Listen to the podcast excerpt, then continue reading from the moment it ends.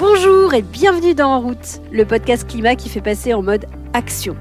Je suis Valérie Mass, cofondatrice de WeNow. Chez WeNow, nous sommes convaincus qu'agir pour le climat, c'est l'occasion rêvée pour faire grandir les individus et les organisations.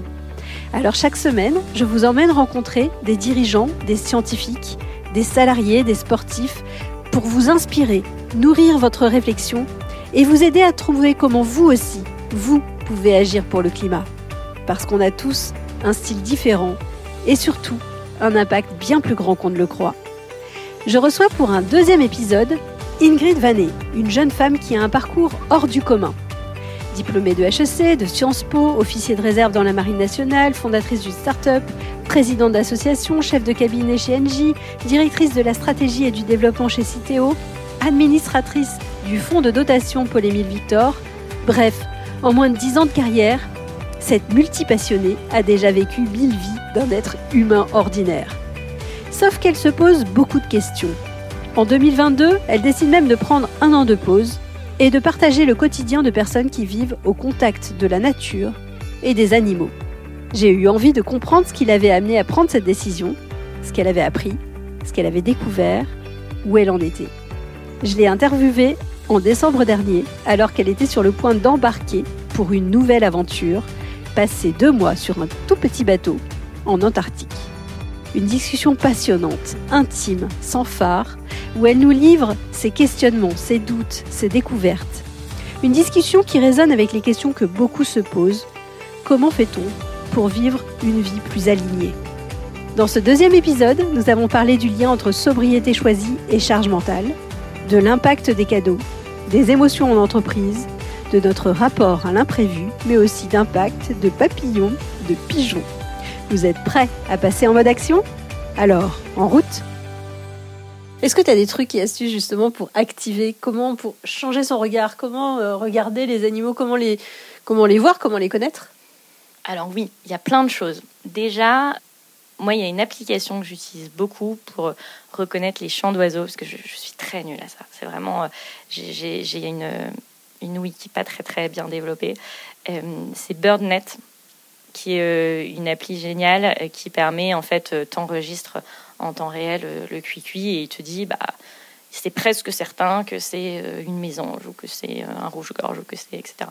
Donc ça c'est assez chouette parce que ça permet, tu vois, quand quand tu habites sur cours et que le matin tu entends des oiseaux et tu dis mais qui c'est ça? Et ben tu dis ah ah ok. Ah il y a un rouge-gorge tous les matins. Il est là. Trop drôle même si tu le vois pas au moins au moins tu sais que tu sais que ça existe.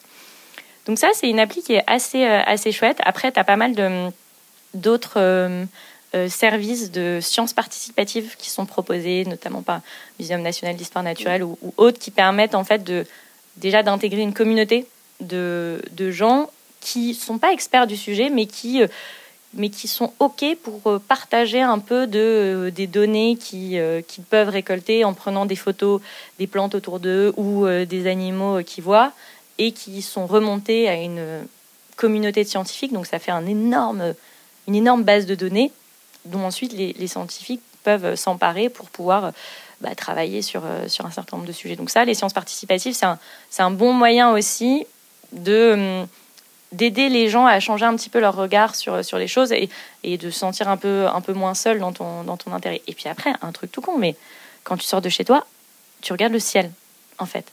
Mais moi, moi, je, moi les gens me prennent pour une tarée. Quand j'attends pour, pour traverser euh, euh, dans la rue, je regarde le ciel, en fait, parce que le ciel est juste dingue. Tu, tu sais plus. Le premier réflexe euh, avant de partir chez toi, c'est pas de regarder le ciel, c'est de regarder sur ton appli météo est-ce qu'il fait beau. Alors qu'en fait, et regarde le ciel. Et il y a juste des petites choses comme ça de, de, de, lever la tête, de regarder ce qui se passe au-dessus de toi, de d'être curieux, de regarder euh, c'est quoi les petites plantes qui sont autour. Avec les applis type PlanteNet aussi, c'est un peu la même chose pour détecter euh, quelles sont euh, les essences, les espèces, faire des jeux autour de ça. On est curieux par nature, donc il faut, il faut juste réussir à, à orienter cette curiosité vers le sujet du vivant dans son quotidien. Et, euh, et en fait, euh, déjà dans Paris, il y a plein de choses à faire. Enfin, même dans les villes, dans, dans, dans, des, dans les différents jardins, dans les parcs, il y, a, beaucoup de choses. Et puis après, tu as des associations incroyables. Tu as la LPO, qui organise plein de visites ornithos dans plein de, villes différentes où tu peux rejoindre gratuitement des ornithos qui sont passionnés par tous les oiseaux. Tu as, d'autres associations qui, aussi qui permettent ce, même genre de choses.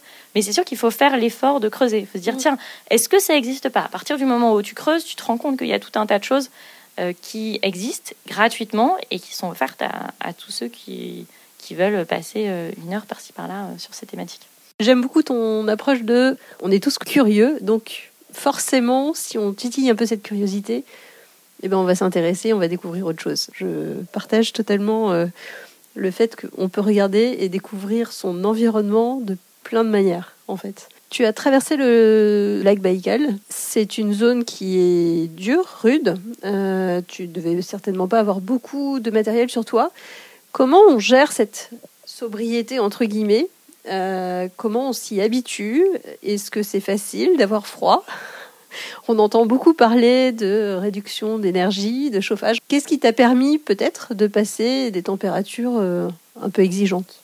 Alors oui, j'ai eu la chance en février euh, de cette année de passer dix jours sur, euh, sur le lac, donc en, rejoignant une, une expédition scientifique, donc en autonomie, en tirant une, une poulka, donc une espèce de, traîneau en marchant sur le lac qui bien sûr est gelé. Donc oui, il fait froid. c'est difficile de comparer l'expérience sur le sur le Baïkal et la sobriété énergétique parce que pour le coup, euh, là, c'était du, c'était du voulu. Enfin, c'était du, c'était du froid qui était, euh, qui était voulu. Quand, quand tu pars, euh, quand tu pars au fin fond de la Sibérie en février, bien sûr, tu vas avoir froid. Tu t'y attends, tu t'y prépares. Et en fait, c'est tellement beau que que la beauté prend le dessus sur, je pense, le, le, sentiment de froid. C'est pour ça que je, je dis. C'est l'expérience en fait que tu as vécue. Ouais, Ouais, ouais. Je dis, et je dis aussi quand même beaucoup le, la thématique de la sobriété énergétique qu'on peut avoir euh, dans, notre, dans notre quotidien et, euh, et, ces expériences exceptionnelles parce que, en fait, euh, en fait enfin, quand, tu te, quand tu te mets dans ce type d'environnement, euh, euh tu acceptes, acceptes, le froid. Et, et aussi sur le sujet de la sobriété au sens large, parce que pas que énergétique, il y a un côté assez exceptionnel de vivre dans ces expériences-là avec peu de choses avec toi. Et encore une fois, je, je, je, dis bien quand c'est choisi, pas quand c'est subi, parce que c'est un peu simple de dire, mais oui, c'est génial de ne pas avoir grand-chose et d'être pauvre. Non, là, je le dis quand c'est choisi. De partir avec euh, juste ce qu'il te faut et de pouvoir, euh, en fait, euh, porter tout ce dont tu as besoin pendant dix jours ou pendant un mois, comme j'ai fait quand j'ai traversé cet été les Pyrénées. C'est hyper reposant parce qu'en fait, il y a, y a, plein d'aspects organisationnel dont tu, te, dont tu ne te préoccupes plus. En fait, tu, tu réfléchis pas le matin à ce que tu vas mettre parce que tu mets tous les jours la même chose.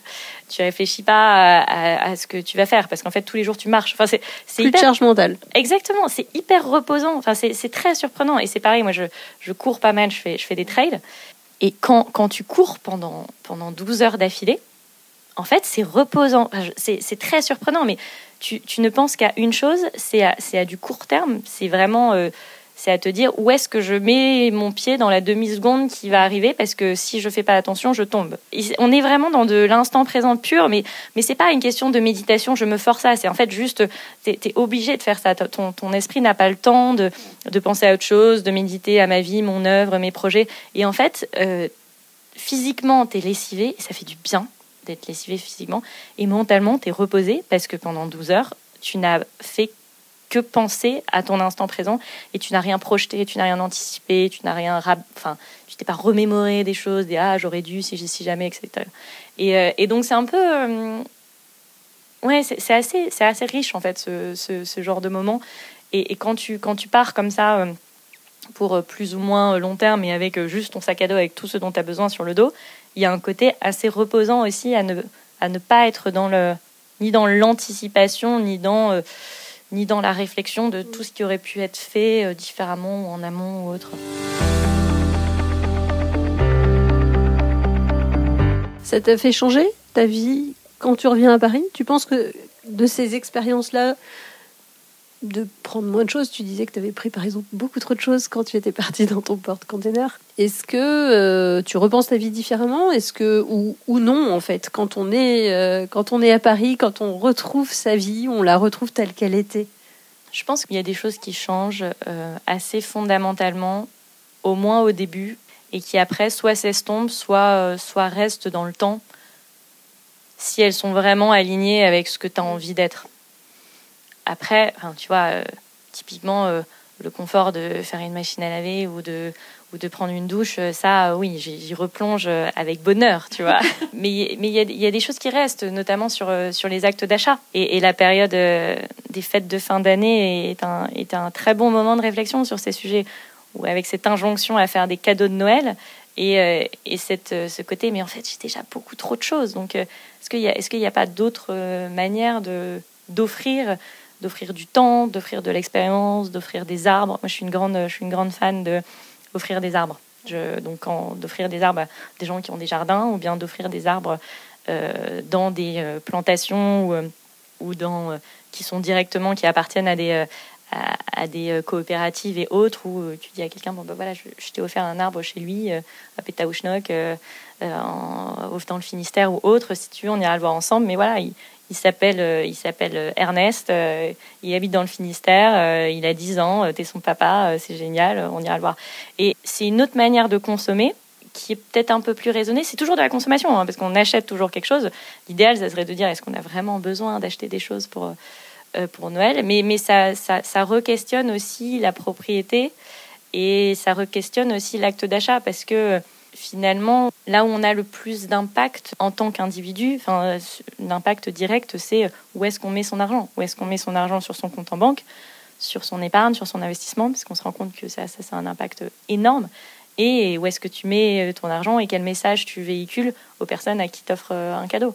Est-ce que c'est euh, le gadget du coin que tu as acheté recouvert de plastique ou est-ce que, en fait, c'est euh, du temps? Est-ce que, est-ce que j'offre à mes, à mes filleuls depuis, le début C'est du temps passé, euh, avec elle.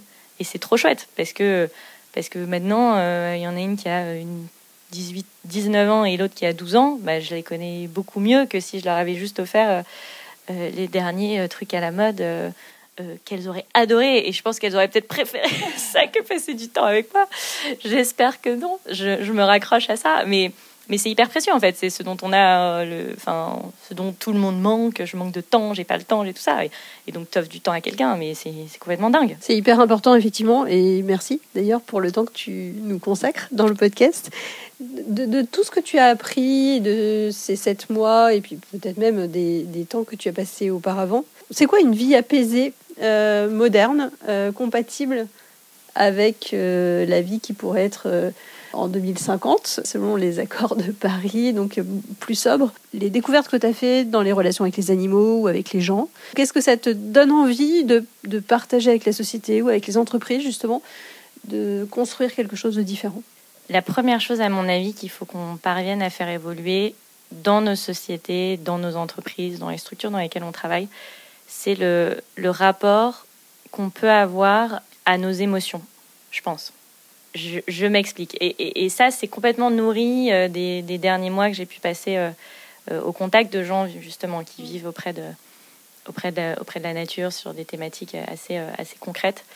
C'est que, en fait, dans les entreprises, on commence à parler du sujet de la biodiversité. Je suis pas très gentille parce qu'il y a des entreprises qui, qui travaillent là-dessus depuis, depuis des années.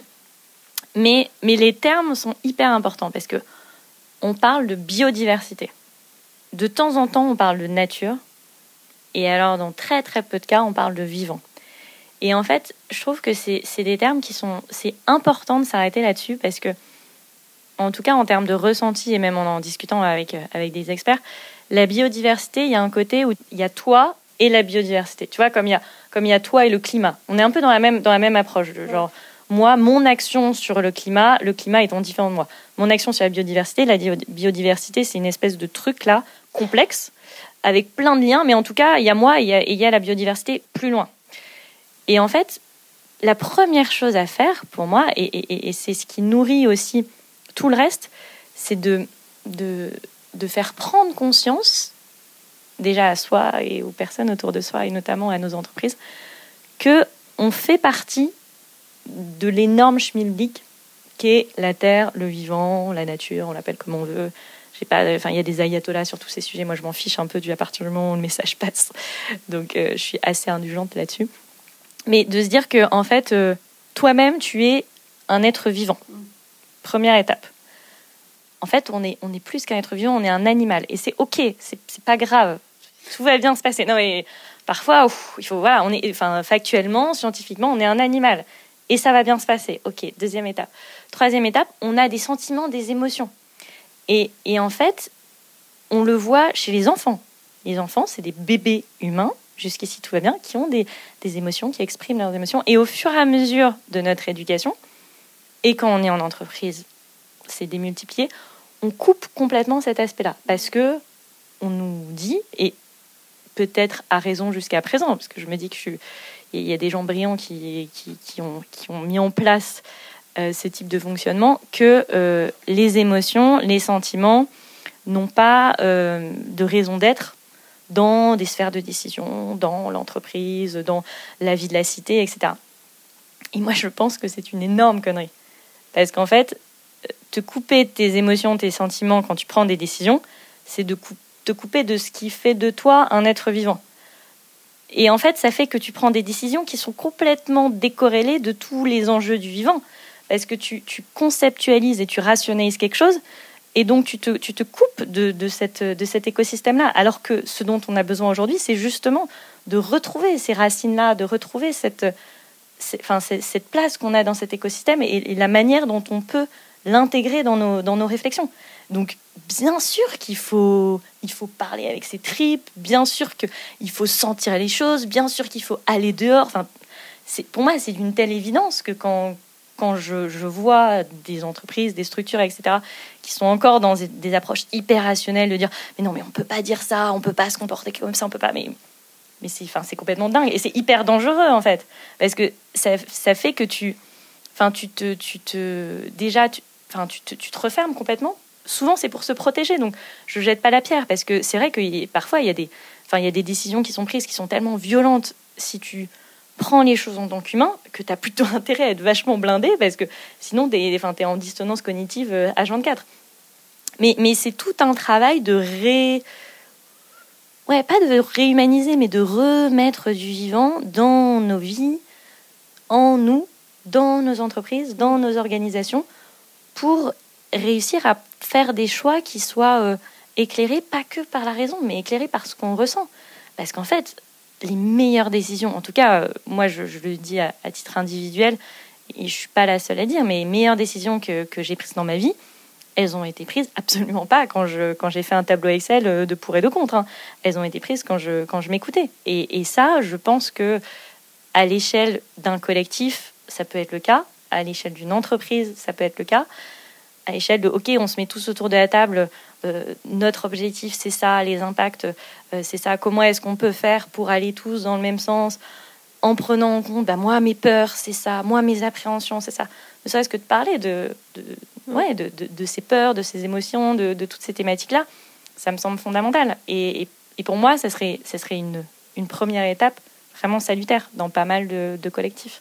Ça voudrait dire presque remettre les entreprises euh, ailleurs que dans des grands bureaux déconnectés de la nature? Ah, mais complètement. Complètement. Je suis retournée il n'y a pas très longtemps euh, à la Défense et il y a quelque chose qui m'a, marqué. C'est euh, dans, un, dans un bureau, tu sais pas où est le nord. Enfin, tu, tu sais pas, tu vois, dans, dans, ton, dans ton bureau, est-ce que tu es capable de dire où sont les différents points cardinaux? Non, incapable. Est-ce que tu es capable de savoir quelle est la nature du sol sur lequel ta tour est bâtie Et en fait, c'est que des questions qu'on se pose pas. Et d'ailleurs, moi, quand je, enfin, jusqu'à il y a pas très longtemps, je me la posais pas. Donc il y a cet aspect, euh, on va dire géographique, et il y a un autre aspect. Quand tu te reconnectes avec la nature, tu acceptes aussi un certain nombre de cycles. En fait, en hiver, là, en ce moment, on est au mois de décembre. Alors, on a de la chance aujourd'hui, il fait beau, mais c'est un moment où on n'a plus d'énergie. Enfin, genre, c'est dur, euh, il fait pas beau, les jours sont courts, on sort du bureau, il fait noir, on rentre, on rentre dans notre bureau, il fait noir, tout le monde est malade. et en fait, c'est hyper pesant. Et en même temps, paradoxalement, c'est les moments où c'est la fin de l'année, donc il faut boucler les budgets, il faut finir les trucs avant les vacances, et donc on se met une pression de dingue, alors qu'en fait, tout le vivant autour de toi, si tu regardes, tout le monde, tout le monde est au point mort, tout le monde hiberne Genre les marmottes, elles, sont parties depuis longtemps, euh, tu vois encore deux, trois oiseaux, mais que dalle. Euh, tous les arbres, ils ont perdu leurs feuilles. Et en fait, tout le vivant autour de toi te dit, non mais là, euh, là on baille. Enfin, genre, on, arrête tout, shut down. C'est pas du tout le moment de s'exciter. Et en même temps, on, est, enfin, on fonctionne en tant que société complètement coupé de ces cycles du vivant. Et on s'étonne d'être tous au bout de notre vie en décembre, de tous tomber malades. Janvier, c'est l'enfer. Mais, mais en fait, on est encore une fois, on est des êtres vivants, on fait partie d'un cycle de la nature et, et on, et on s'obstine à faire comme si c'était pas le cas. Et en juillet-août, le moment où, euh, où la nature est au taquet, où, où ça bourgeonne dans tous les sens, où euh, il y a des insectes de partout, etc., nous, c'est le moment où on prend des vacances. Tu te dis, mais, mais, mais si, enfin, en tant qu'entreprise, tu pourrais dire, mais c'est le moment où en fait, alors je dis pas qu'il faut tout révolutionner pour qu'on bosse en juillet-août, mais, mais si, si, tu réfléchis un peu par rapport à ton niveau d'énergie, euh, aux heures d'ensoleillement, à tout ça, tu te dis, mais, mais, il faudrait laisser les gens tranquilles en décembre, janvier, février, parce qu'en fait, le vivant dort, quoi. Là, là c'est plus possible, et ton, ton organisme aussi en a bien conscience, et même le moral. Enfin, franchement, vas-y, pour faire pour faire des plans euh, en début janvier, euh, quand, quand, tout va mal, quand franchement, c'est quand même dur de croire en l'avenir. Hein. Mi-janvier, en général, c'est là où tu te dis, mais qu'est-ce que je fous de ma vie? Et, c'est normal, encore une fois. Et donc, pourquoi est-ce qu'on se pense complètement déconnecté de ça alors que c'est évident qu'on est impacté? Parce que nous-mêmes, dans nos vies, on le ressent au quotidien. C'est ça qui est fou. C'est génial. C'est génial. Je vois bien ta prochaine entreprise qui euh, fonctionne sur les saisons.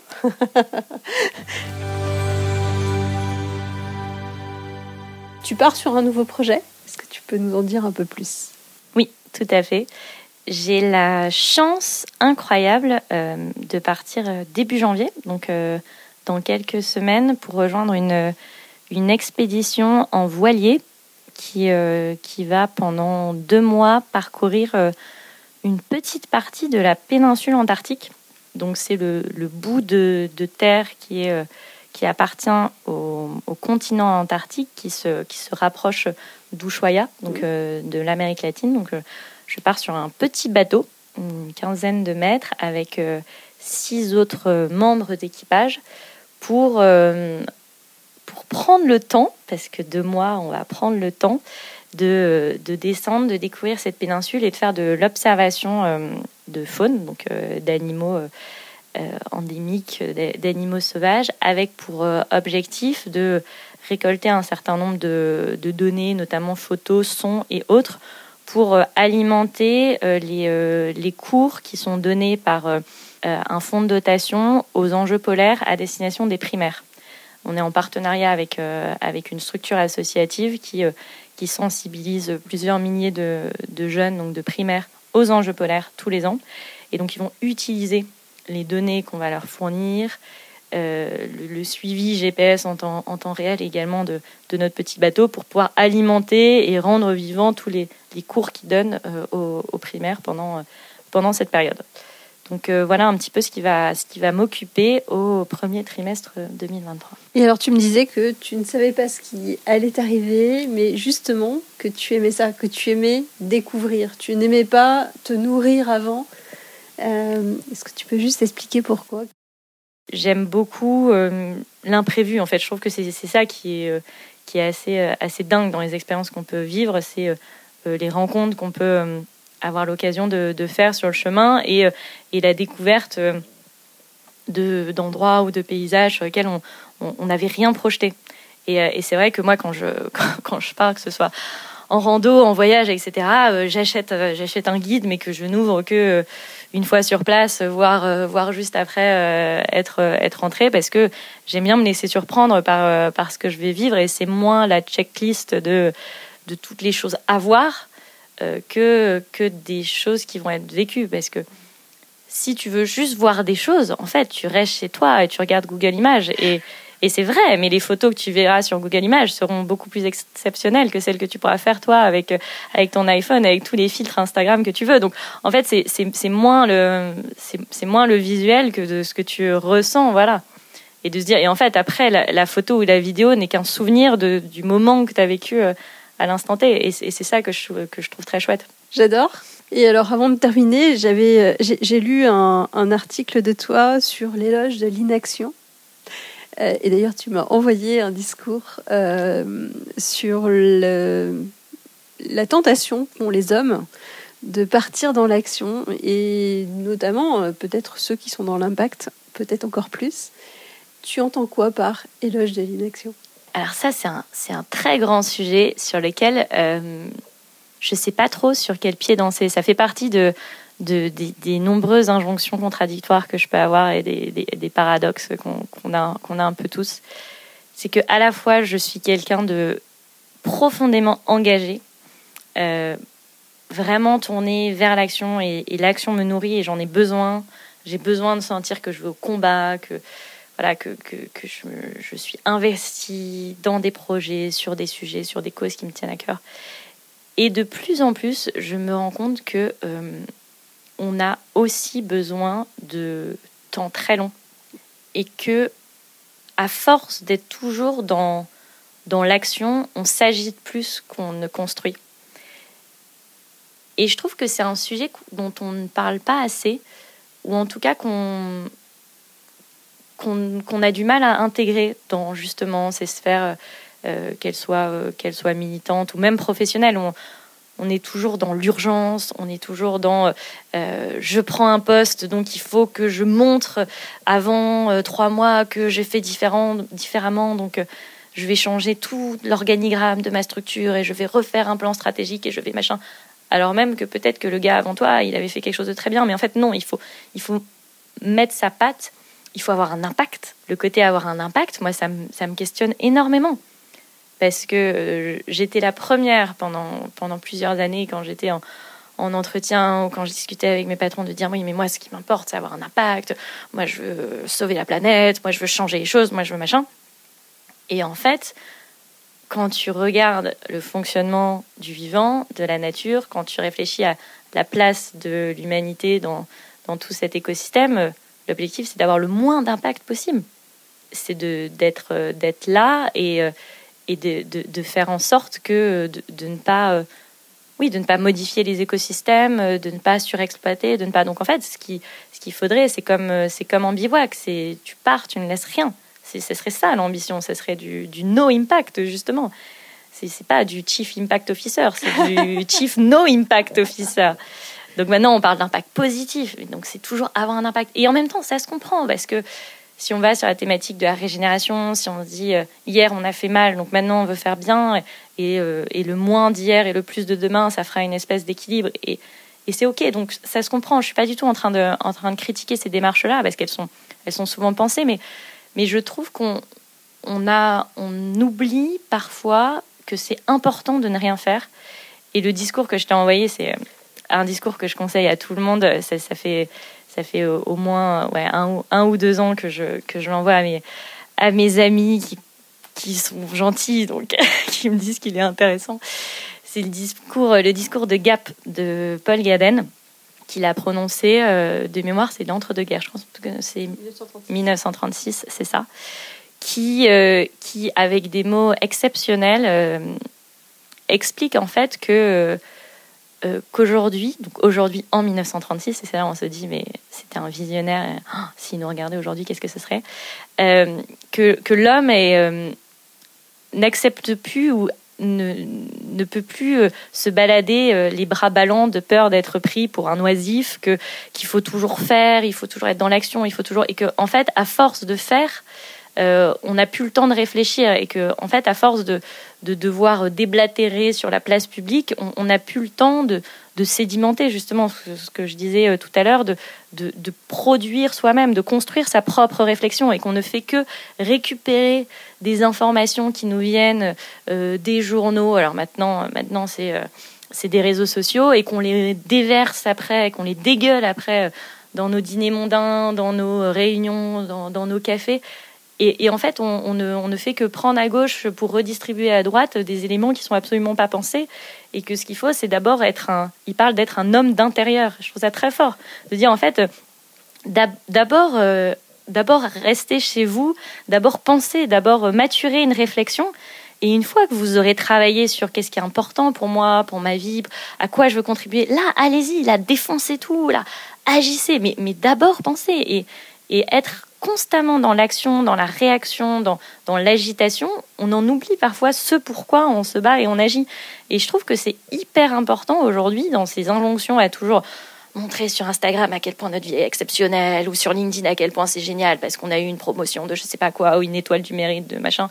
Non, juste en fait, euh, juste se taire et juste réfléchir à ce qui est important pour soi. Et ça peut prendre des semaines, ça peut prendre des mois, pour certains ça peut prendre des années. Et une fois qu'on a bien ça, ben on y va, on contribue et c'est génial et on sait pourquoi on le fait. Et c'est ça qui est très très beau. Et, et cette première phase, on a, trop tendance à l'oublier parce qu'on veut, aller beaucoup trop vite. J'adore. Et en plus, alors ça me fait penser à une discussion que j'avais eu un berger euh, cet été, où il disait ben, on veut régénérer par exemple les montagnes, on veut replanter euh, des forêts. Mais depuis longtemps, c'était des pâturages, c'était déjà l'homme qui l'avait travaillé. Donc en fait, on a envie de faire des choses pour réparer ce qu'on a fait, mais potentiellement, on sait même plus ce qu'on veut retrouver puisqu'on ne le connaît pas. Oui, ça c'est un sujet qui est qui est très complexe de, de dire, et, j'ai eu cette conversation, que ce soit avec des, des, personnes qui travaillent sur la thématique de la libre évolution ou avec des gestionnaires de parcs, de se dire euh, quel, est, euh, quel est l'environnement euh, idéal ou l'environnement qu'on veut retrouver? Parce que est-ce que est-ce que c'est est-ce que c'est l'environnement il y a 100 ans? Est-ce que c'est l'environnement il y a 1000 ans? Est-ce que c'est parce que cet environnement-là n'est pas forcément adapté à nos contraintes d'aujourd'hui? Et en fait, ce qu'il faut réussir à faire, et, c'est toute la complexité, c'est de réussir à, aider l'environnement à s'adapter, à être résilient.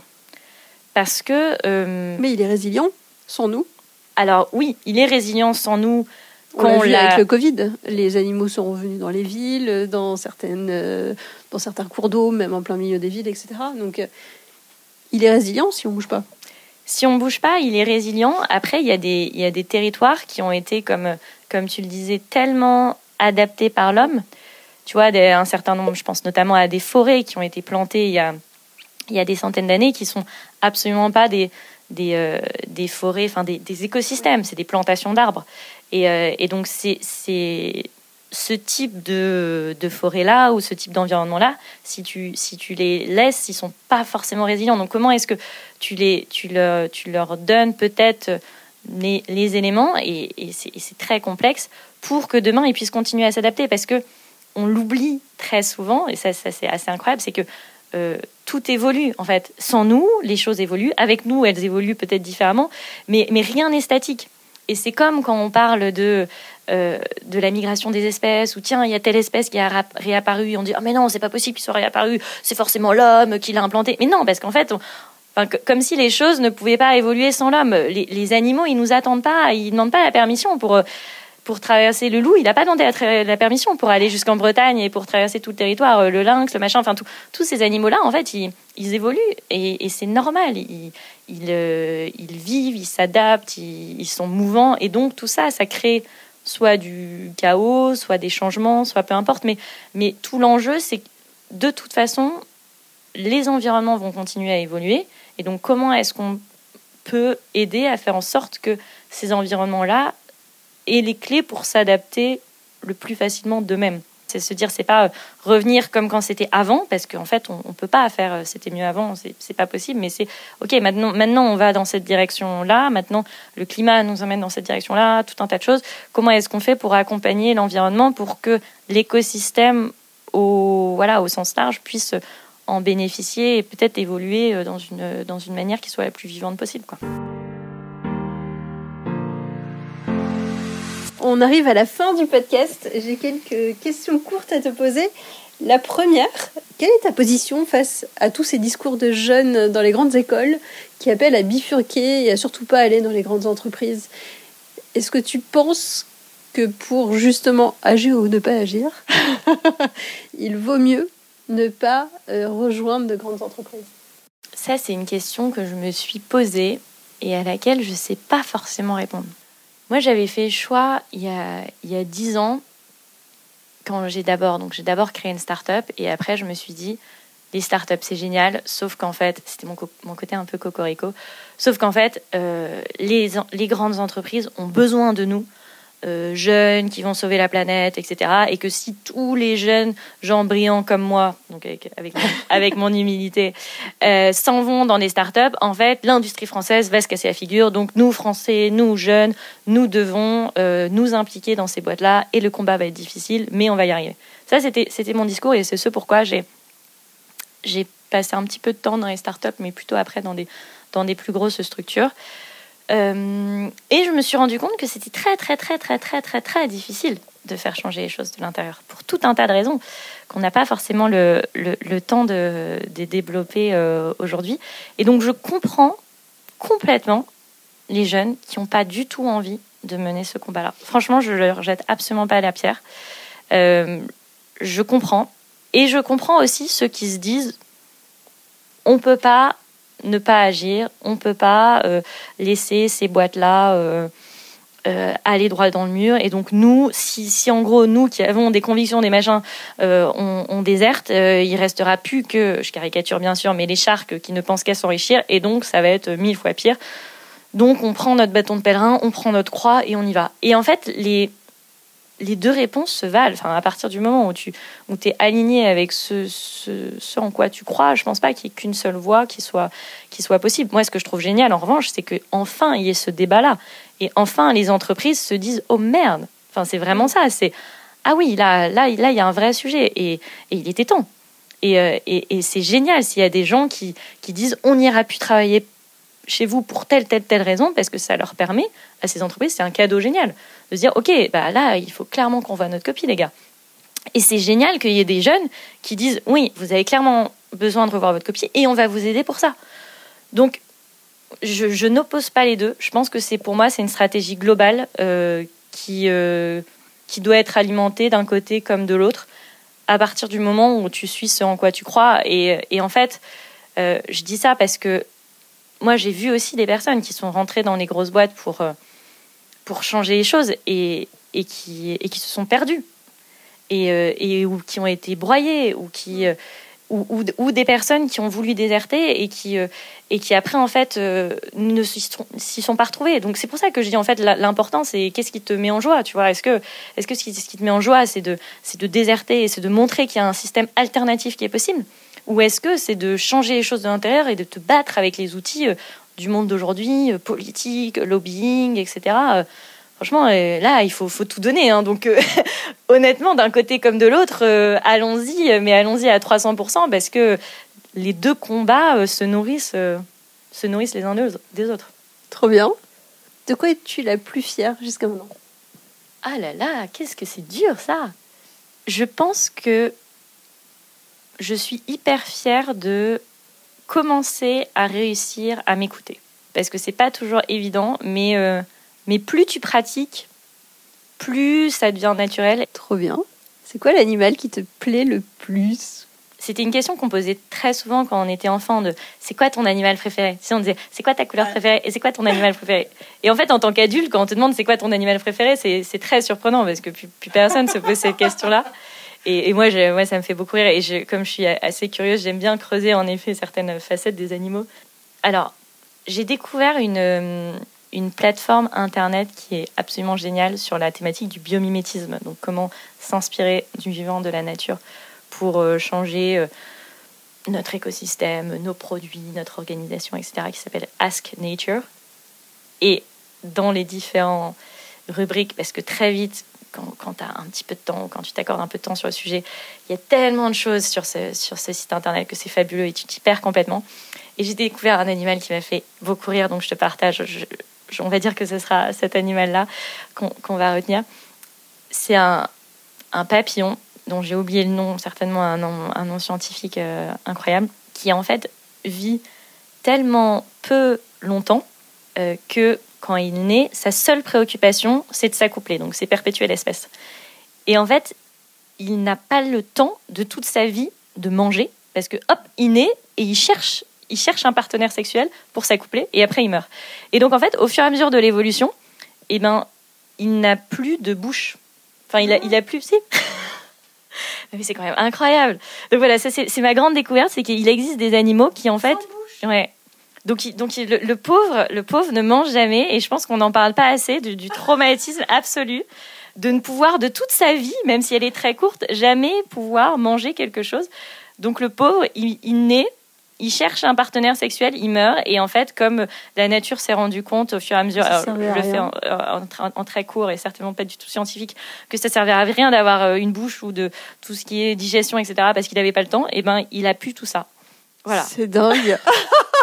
la nature est exceptionnelle. Et j'ai trouvé ça euh, récemment sur, sur le site, mais je serais incapable de redonner le, le nom de ce papillon en question. Merci pour cette anecdote. Et bah écoute, dernière question. C'est une question que je pose à tout le monde. Est-ce qu'il y a quelqu'un que tu aimerais entendre au micro de ce podcast? Oui, moi je pense à la directrice du Jane Goodall Institute France, qui est une, une association que j'ai un petit peu aidée euh, l'année dernière. Donc euh, la, directrice qui s'appelle Galit, qui est une, une personne formidable, rayonnante. Euh, solaire, tout ce, tout ce qu'on veut, et qui fait des, des super choses en, en France, justement sur la thématique de de la faune, euh, qui travaille beaucoup, bien sûr, avec euh, la primatologue Jane Goodall. Donc, je pense que ce serait une, personnalité inspirante à, interviewer. Oh, génial. Merci, Ingrid. Merci à toi. Merci, Ingrid. C'était vraiment passionnant. Je retiens de ce deuxième épisode quatre idées fortes. La première, c'est qu'une manière d'agir et de faire bouger les choses autour de nous, c'est de reconsidérer les cadeaux que nous faisons et d'essayer de proposer plutôt des expériences que des objets. La deuxième chose, c'est qu'il serait peut-être utile de réapprendre à nous connecter à nos émotions en entreprise. C'est ce qui fait de nous un être vivant et sans doute ce qui nous permettrait de prendre de meilleures décisions. La troisième chose est plutôt une question. Faut-il ou non avoir de l'impact? Et la quatrième chose est liée à cette notion d'impact. Ne faudrait-il pas reconsidérer notre manière d'agir pour aider la nature? La nature ne nous attend pas. Elle évolue toute seule. Essayer de revenir en arrière sur ce qu'on a fait ne veut rien dire parce qu'en fait l'homme a déjà tout modifié autour de lui. Alors il vaut mieux, plutôt, essayer d'aider la nature à être résiliente, mais surtout ne pas faire plus. Alors vous avez appris des choses? N'hésitez pas à partager l'épisode à tous ceux à qui vous pensez que cet épisode pourrait être utile. Et vous pouvez également retrouver tous les autres sur notre site web www.wenow.com. Quant à moi, je vous donne rendez-vous le jeudi 11 mai pour un nouvel épisode du podcast. À dans deux semaines!